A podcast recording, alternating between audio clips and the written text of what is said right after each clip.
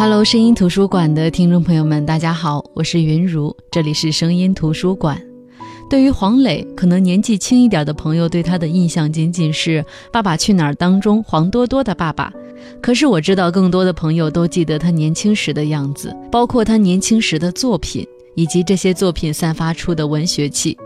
我前一段时间回顾《人间四月天》时，看到他扮演的徐志摩，就那样再次出现在我的眼前。我从来没有像那一刻那样希望时光能够停留，定格在那张俊俏、儒雅、帅到逆天的脸上。我记得他出演赖声川的话剧《暗恋桃花源》时，我就觉得这样的气质，现在的小生当中很难再找出第二个。那么现在呢？回顾老剧，就是觉得黄磊这样的演员十分的难得。他的难得不仅难得在他的长相，更难得在他的文艺气质。他曾经把著名的文学作品全部制作成了可以唱出来的音乐，推出了文学音乐大碟等等等等。像我们熟悉的启军的《橘子红了》，沈从文的《边城》，还有朱自清的《背影》等等这些作品，全部都变成了可以唱的歌曲。而且他在出演《似水年华》的时候，还制作了《似水年华》文学音乐剧本，也是将文学当中的文字、剧本当中的精髓、旋律当中的音符这三种全部结合在一起，让文学气透过荧屏传递给观众。那么今天的声音图书馆，我们就通过黄磊的文学音乐大碟等等等等和《似水年华》文学音乐剧本，来了解他唱出的这些书，来听他想传递给我们的情感。本期节目会上传喜马拉雅 FM，大家可以搜索“声音图书馆”收听、下载、转载。更多节目内容可以关注公众号“声音图书馆”。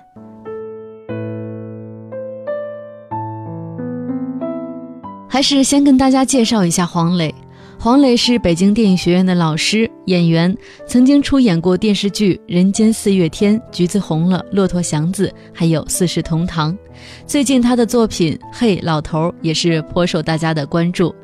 其实和很多演艺圈的人不同的是，黄磊是一个特别爱读书的人，他的智商很高，现在有很多人称他为“神算子”。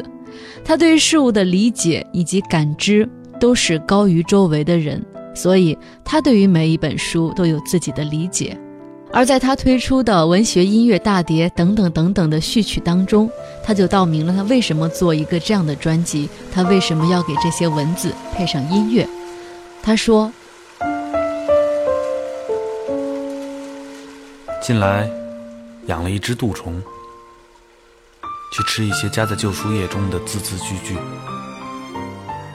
挺好玩的是。”杜虫跟人的阅读习惯不同，他们吃起书来，随性所致，不按篇页，不按作者原意，想读哪儿就吃哪儿，很像我少年读书的习惯。有兴趣一路追逐到底，没耐性就只捡图片看。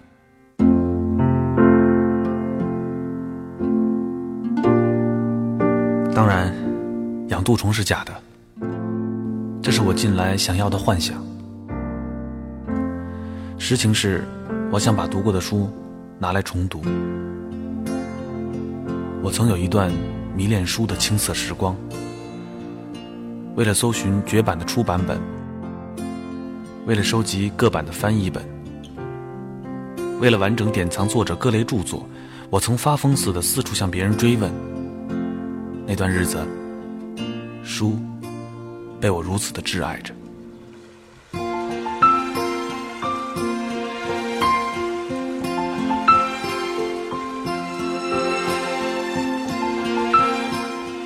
人间四月天，是引发我这么幻想的引子，像是一本书的序。它诱发我去找我遗失的记性，也像见老同学似的，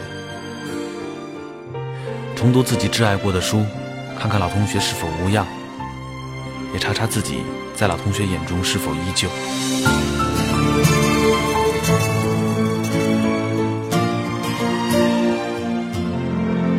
人总是会成长变化，尤其是和旧事物放在一起，就特别显见。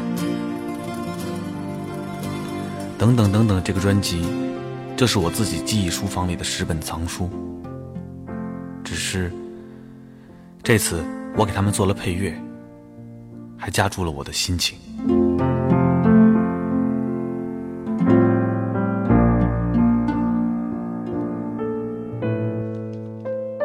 通过这段文字呢，我们就明白了，其实黄磊呢对于书，尤其是他的那段读书的时光，特别的感慨，也想去追忆那段时光，所以呢，他就做了这张专辑，给他记忆书房里的十本藏书做了配乐，还加注了心情。黄磊本来就是一个爱书的人，又因为他在学校教书的这个差事，就有了更多的和书接触的机会。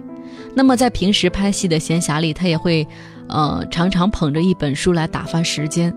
在这些大家熟悉或者陌生的书当中，很多都是让黄磊的记忆特别深刻的，像是朱自清的《背影》。黄磊就曾经说过，他一直都想不通，上学的时候为什么老师会让大家背诵朱自清的《背影》这篇文章，直到很多年以后，有一次。他看到自己的父亲骑了五十分钟的车赶到学校为他送饭。当他看到父亲坐在学校的草地上气喘吁吁的背影的时候，他就突然想起了朱自清的那篇《背影》，他这才明白了当时朱自清写这篇散文时的心情。那么接下来，我们就来先听听黄磊在《背影》这首歌当中的念白。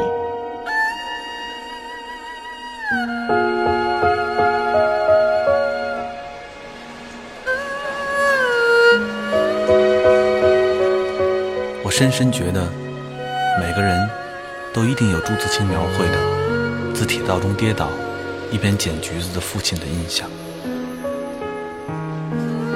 因为那是个极固执、僵硬、笨拙与厚实情感的综合形象，是每个人心中期盼与认为的父亲。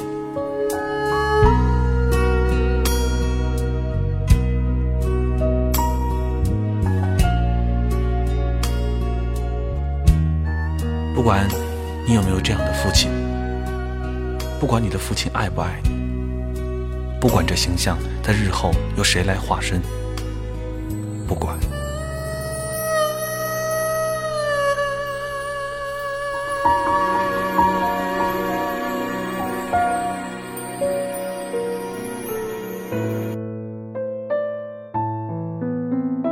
很多人都表示对黄磊在歌曲当中念白的喜欢，已经超越了对歌曲本身的喜欢，因为他的讲述让我们想到了我们自己，想到了我们第一次接触这些文学作品的时候是什么心情、什么际遇，让我们想起以前的少不更事和以前看书时的闲情逸致。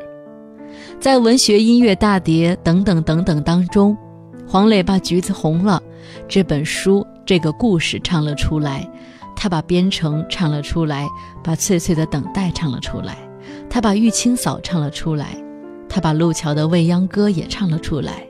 总共收录的十篇经典文学音乐，我最佩服的就是这四篇。那么在这里，我要跟大家说说《橘子红了》这篇。最开始，《橘子红了》这个故事，我是通过黄磊和周迅演的电视剧最先接触的。后来才接触到启军的原著《橘子红了》。说实话，我看的时候没想到书那么短，好像只有一百零几页。可能是电视剧在我心里留下的印象太深。我看小说的时候，脑海当中浮现的也是黄磊和周迅的那张脸。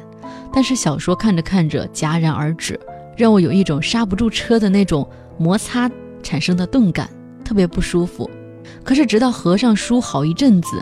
你才会感觉到小说才更贴合实际。电视剧的戏剧冲突虽然很足，但是总是有一种说不出的故意。那么小说虽然很短，但是每个人都塑造的很饱满，让人感觉很舒服。齐军没有那种为了要表现封建女人们她们这一生的不幸而故意设置很多人为的情节，他是很自自然然的给我们讲了一个故事。那我先跟大家说一下《橘子红了》这个故事主要讲了些什么。《橘子红了》主要是以我这个第一人称的视角，是一个十六岁的姑娘叫阿娟，通过他的视角讲述了大人们之间的故事，故事当中，阿娟的大伯呢是威严的大家长，他的大妈就像慈爱的母亲一样。他还有一个在城里念师范的六叔，六叔是一个新派青年。那么大伯和大妈他们结婚很多年，一直生不出孩子。那么大伯一直在城里做事，后来他在城里找了一个交际花当姨太太。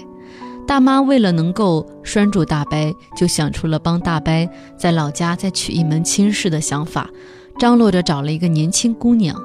那么，这个故事的女主人公秀芬呢，就成了这个看似是这个家庭的三房，实际上只是一个生育工具的角色。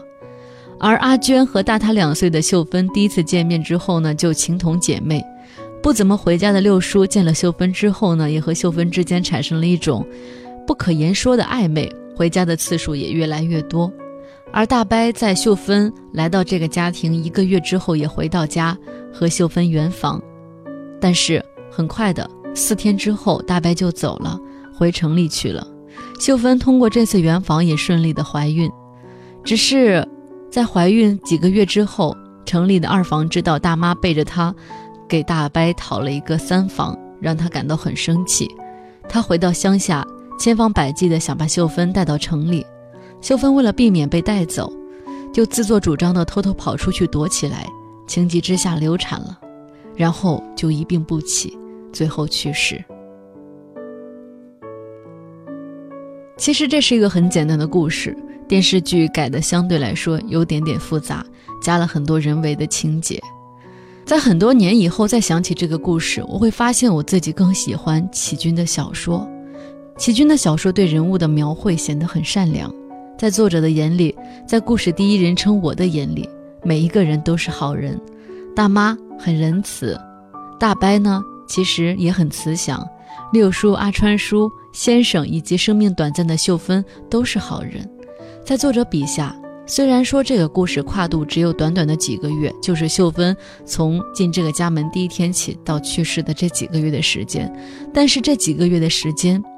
经历了相逢、相知、相爱、分离、喜悦、悲痛各种情绪，在这些情绪的跨度之间，启军的言辞并没有显示出任何的愤懑或者说是怨天尤人，他让每一个人非常的饱满。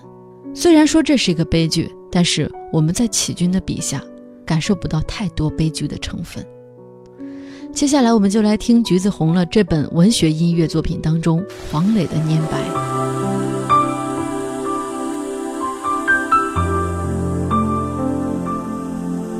读齐军的《乡愁》，是我十二岁的时候；像赫塞的《乡愁》，林海音的《城南旧事》。我一直对童年自传文体非常着迷，《橘子红了》这部齐军小说改编的戏。没想到我能出演。我一直很喜欢齐军对人的厚道，他的小说人物都没有大恶大坏，只是时局所趋，让这些人纠结在一起。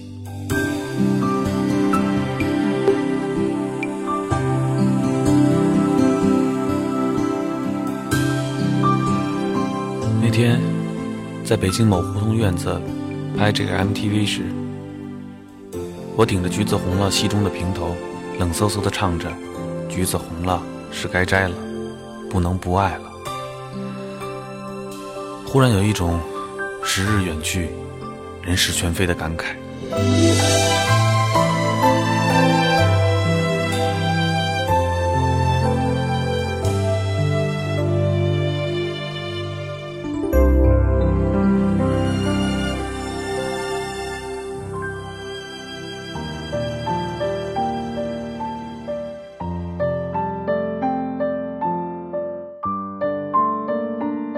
在这个大碟当中有一个同名的音乐，等等等等。他写的是边城的故事。我们都知道，边城是著名乡土作家沈从文的代表作，边城节选也入选过高中语文课本。至于故事讲了什么，想必我们大家也都知道。但是等等等等，这首音乐大碟就用歌曲念白唱出了这首歌的故事。黄磊用念白给大家讲了这个故事。接下来，我们就来听听这段念白。打开书，才想起这小说写于民国二十三年四月十九日。读沈从文的小说，很像看 Discovery 频道，总是很忠实的记载故事中的地理、人文及历史。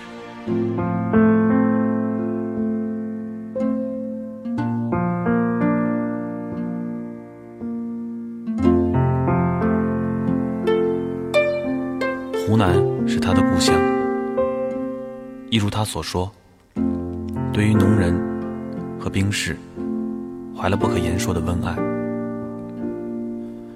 他的著作总是在他的生活环境中轻描淡写着。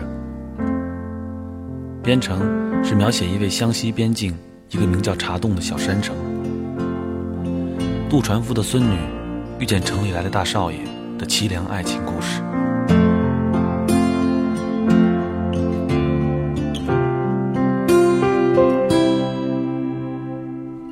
这样的题材并不特别，但沈从文的文字却给这个故事无限的惆怅，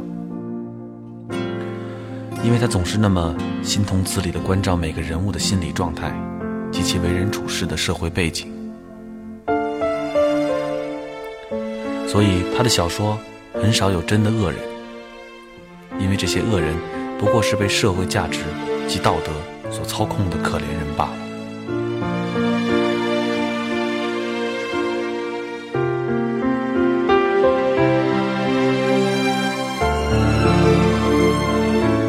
像编成故事的结尾，爷爷在风雨中去世，赖以为生的船也被大水冲走了。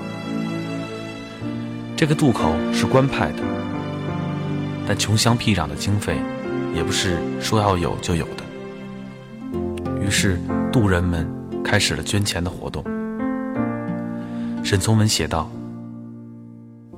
过渡人一看老船夫不见了。”翠翠的辫子上系了白线，就明白那老的已经做完了自己份上的工作，安安静静地躺在土坑里给小蛆吃掉了，并一面用同情的眼色瞧着翠翠，一面就摸出钱来塞进竹筒中去。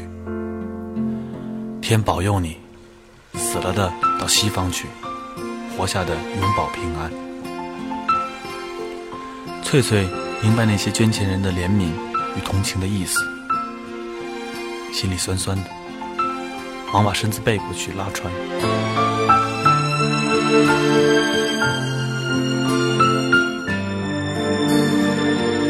沈从文对故事的人物有很活生生的描绘，同时也不像许多咬文嚼字的作者刻意避开情感的部分。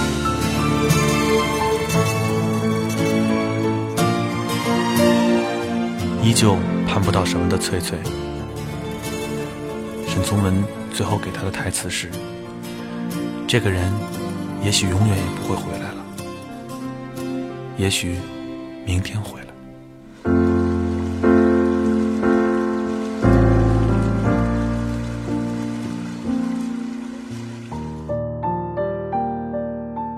好的，欢迎回来，这里是声音图书馆，我是云如。今天跟大家分享的是十几年前黄磊的两张关于文学的音乐专辑。我们从歌曲里一起寻找文学的精华。上半段跟大家说到黄磊的文学音乐大碟等等等等，这个碟中有涉及到十部文学作品，大家之后呢可以找来读一下。当然，我们今天没有分享到的部分呢，大家可以搜索微信公众号“声音图书馆”去听一下。接下来，我想跟大家介绍黄磊的另外一张专辑，那就是为他的电视剧《似水年华》量身打造的《似水年华》文学音乐剧本。《似水年华》呢是2002年黄磊自导自演的一出戏，黄磊饰演的是一个叫文的男孩，这个文呢是文艺的文。这个叫文的男孩，他在北京大学取得了学士学位，却回到了家乡乌镇，担起了与老馆长修复历史古书的使命。与他青梅竹马长大的女孩默默，人如其名，聪明灵秀的她永远只在一旁安静地注视着文。如果刘若英饰演的英没有因为拍摄广告而来到乌镇，那么这个叫文的男孩和默默将会毫无悬念地在一起。然而英来到了古镇，两人邂逅并且相爱了。从来没有名言的爱，也没有轰烈的行动，然而他们让彼此的灵魂刻骨铭心。几次相逢，几次离别，两人都没有改变各自的生活轨迹。最后，文和默默还是在一起了，而英也和自己的男友结婚了，一个在乌镇，一个在台北。五十年后再次重逢，他们都感慨这似水的年华。这部电视剧当年也是很多文艺青年特别爱追的电视剧。电视剧的播出不仅让乌镇迅速成为文艺青年的据点，也让黄磊的文艺气息愈加的浓厚。说实话，那个时候我还是特别迷《似水年华》的。当初真的是被黄磊那张低头在雪地里的照片惊艳到了，尤其喜欢黄磊还有《似水年华》里那张专辑的独白。我看到当时的新闻介绍说，说《似水年华》是黄磊继《人间四月天》《橘子红了》之后又一次文人形象的诠释。他信手拈来，毫无做作之态，充分展示了他浓重的文人气质和丰厚的文学修养。剧中的文就是黄磊。黄磊就是文，在现在浮躁的荧屏上，黄磊让人眼前一亮，回味无穷。其实这些评价在今天看来，我觉得依旧行得通。在这张《似水年华》原声大碟里，在那种轻轻忧伤的背景音乐里，黄磊的独白占了很大的一部分，几乎每一首歌曲里面都有。他追忆童年，他回味青春，感悟爱情，体会人生。在他看似是。娓娓道来的这种独白和诉说当中，我觉得似乎更像是在为自己曾经经历的岁月留一个特别的纪念。在《似水年华》文学音乐剧本当中，我最喜欢的是四分之三的爱那段口白，我们先来听一下。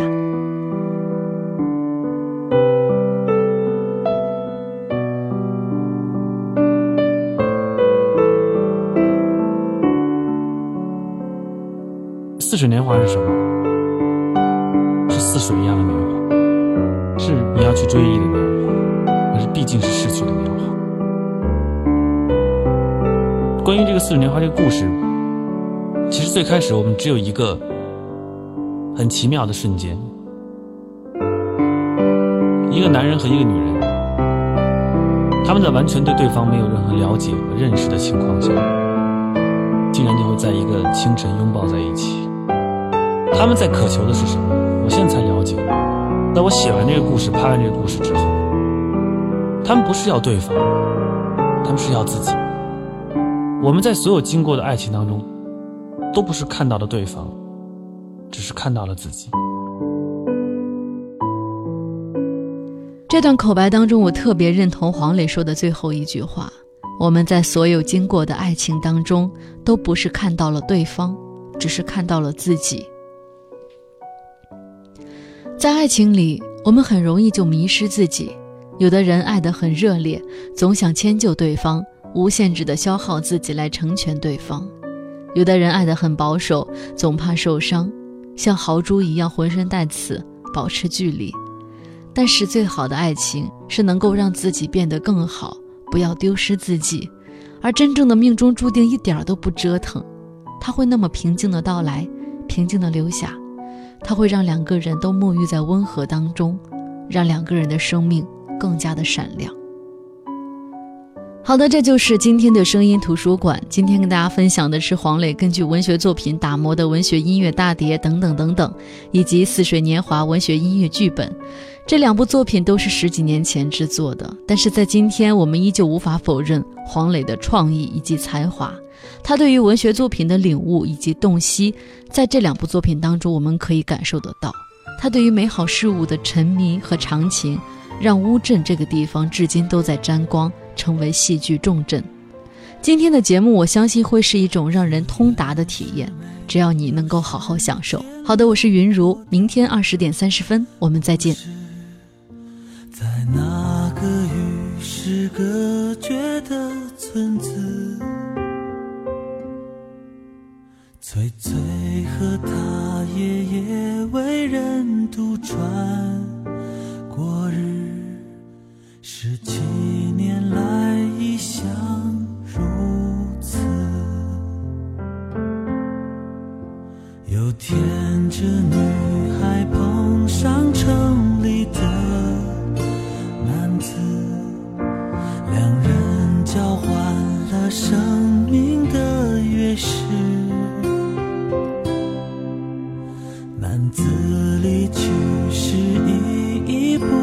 着的